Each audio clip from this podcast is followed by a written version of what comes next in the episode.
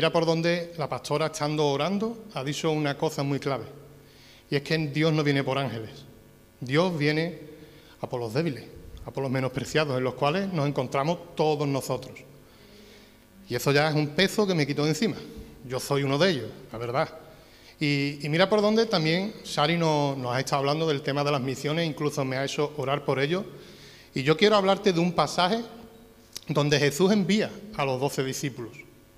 Esa es la comisión que todo cristiano debe de entender y debe de acometer. Si tú no entiendes esta parte, sinceramente, poco estamos entendiendo el Evangelio, porque el Evangelio es ir y predicar el Evangelio y no quedarnos con el mensaje para nosotros mismos y guardárnoslo. Hay que extender la palabra y hay que ser portadores de su palabra. Nos vamos al libro de Lucas, capítulo 9, versículo del 1 al 6. Y dice así su palabra. Habiendo reunido a sus doce discípulos, les dio poder y autoridad sobre todos los demonios y para sanar enfermedades. Y los envió a predicar el reino de Dios y a sanar a los enfermos. Y le dijo, no toméis nada para el camino, ni bordón, ni alforja, ni pan, ni dinero, ni llevéis dos túnicas. Y en cualquier casa donde entréis, quedad allí, y de allí salid. Y donde quiera que nos recibieren, salid de aquella ciudad y sacudid el polvo de vuestros pies en testimonios contra ellos. Y saliendo, pasaban por todas las aldeas, anunciando el Evangelio y sanando por todas partes. Amén. Bueno, como veis, Jesús dice que reunió a sus discípulos y buscando Dice que reunir significa poner juntas cosas distintas o dispersas de manera, de manera que formen parte del mismo conjunto, en los cuales estamos nosotros como iglesia, cada uno de un padre, de una madre, y Dios nos ha hecho un mismo cuerpo, para que todos vayamos en el mismo sentir. No podemos ir remando unos en una dirección y los demás en otra. Y yo quisiera decirte que Jesús atraía a las multitudes. ¿Verdad o mentira? Él atraía a las multitudes. Había gente que lo seguían y sin embargo, aparte de ser seguidores, también hubo discípulos. Y déjame que te diga que hay una gran diferencia entre ser seguidor y ser discípulo de Jesús. Ser seguidor, ahora que está de moda las redes sociales, podemos tener infinidad de seguidores, de influencers, que está ahora de moda, pero verdaderamente el ser discípulo de Jesús es ser aprendiz de quién? Del Maestro, de aquel que verdaderamente te va a enseñar. Pero ¿por qué nos llama Jesús? Este pasaje que yo hoy quiero compartir lo he dividido en tres partes, porque todos entendemos con este pasaje que Jesús evidentemente nos va a enviar a las naciones, nos va a enviar a predicar el Evangelio. Pero antes de predicar el Evangelio tenemos que ser primeramente llamados.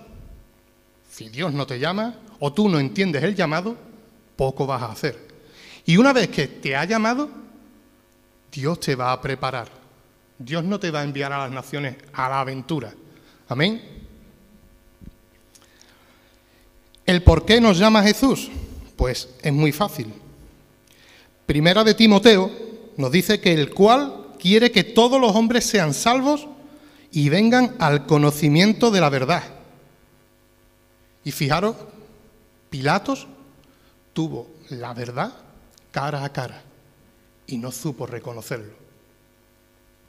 Pilatos que lo tuvo cara a cara, imagínate nosotros que supuestamente no hemos estado cara a cara, pero ¿cuántas veces habremos estado orando, habremos estado arrodillados, habremos estado adorando en ese momento y hemos visto a Jesús cara a cara? Como esa mujer adúltera que reconocía que ni protestó ni, abrió su boca porque sabía que había, había, sido sorprendida. No tenía ningún derecho a, a decir, no, yo, no, nada. Ella había sido sorprendida. Así como nosotros hemos sido sorprendidos también algún día, yo por ejemplo reconozco, Dios quiere obrar en ti y Dios quiere sacar de ti todo lo malo que hay en nuestro corazón. En ahí donde se arraiga todo lo malo, Dios quiere sacar de raíz para hacer algo en ti que tú ni crees que, eres capaz de hacer. Dios quiere hacer maravillas con todos nosotros. Y ahora que Shari ha estado compartiendo de la iglesia en Melilla, que, de Ceuta, esta, iglesia tiene propósitos misioneros y, gloria a Dios. Yo vengo de otra iglesia y, eso como que no, no, no estaba a la orden del día. Pero qué mejor misión que poder prepararte y poder ser un portador de su palabra. Y la otra es porque, como dice el Salmo 40, versículo 2, Él sí tiene la potestad de sacarnos del lodo cenagoso. Ahí donde cada vez estábamos más hundidos, el Señor Jesús tiene para ti algo nuevo, algo diferente. El Señor Jesús ha sido capaz de manchar sus manos para hacerte una persona digna de poder extender su reino. Una vez que entendemos que, Jesús nos ha llamado, ahora viene el problema. No creas que esto es tan fácil. No creas que esto va a ser un camino de rosas. Todos creemos que cuando venimos al Evangelio ya es la alfombra roja por donde los actores pasan cada vez que hay una gala. No, hermano, no. Ahora vienen las dificultades, ahora vienen los problemas, ahora viene la, verdadera, la verdadera forma de ver si una persona está capacitada. Perdón, no estamos capacitados, pero Él, Él sí nos capacita. Él sí nos hace ser capaces de, de poder decirle a un hermano, voy a orar por ti, porque eso es lo mejor que puede hacer un hermano por ti, orar. y sobre todo Jesús te prepara. ¿Cuántos de aquí queréis ser preparados?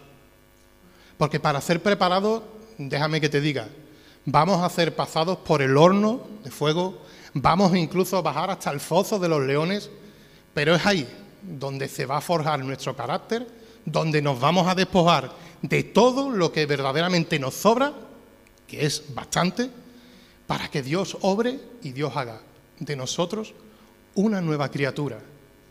Amén. Un día me dijo un entrenador, cuando, cuando era deportista, hacía deporte, que así como entrenes, así jugarás el domingo. Si, durante la semana vas entrenando en plan atípico, en plan con desgana. Evidentemente llegaba el domingo y, la verdad que no jugaba bien. Pero es que en nuestra vida espiritual es igual. Si tú durante la semana no buscas a Dios, ¿qué pretendes el domingo? ¿Venir aquí, recibir un buen mensaje y decirle al pastor, este mensaje me ha llegado hasta lo más profundo? Salir por la puerta y ya hasta el siguiente domingo. Normal.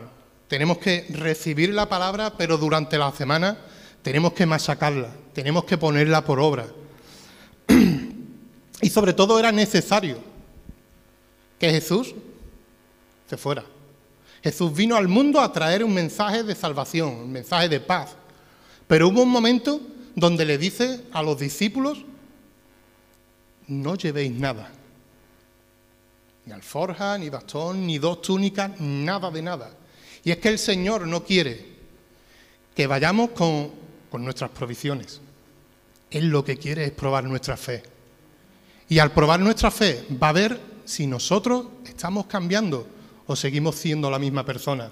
El Señor quiere, cuando te dice que no lleves nada, es porque Él va a ir abriendo todo camino y sobre todo porque Él va a ir proveyendo de toda necesidad que tú tengas en tu vida.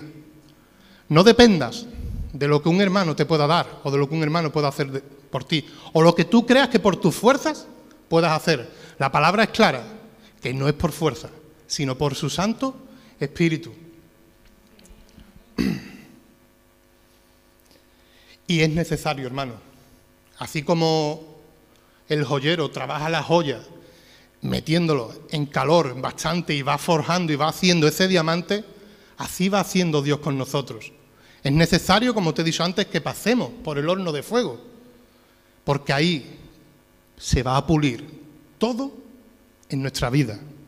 Y sobre todo, ya que te he dicho que Dios te llama y Dios te prepara, es lo que supuestamente todo el mundo quiere, que es ir y predicar el Evangelio.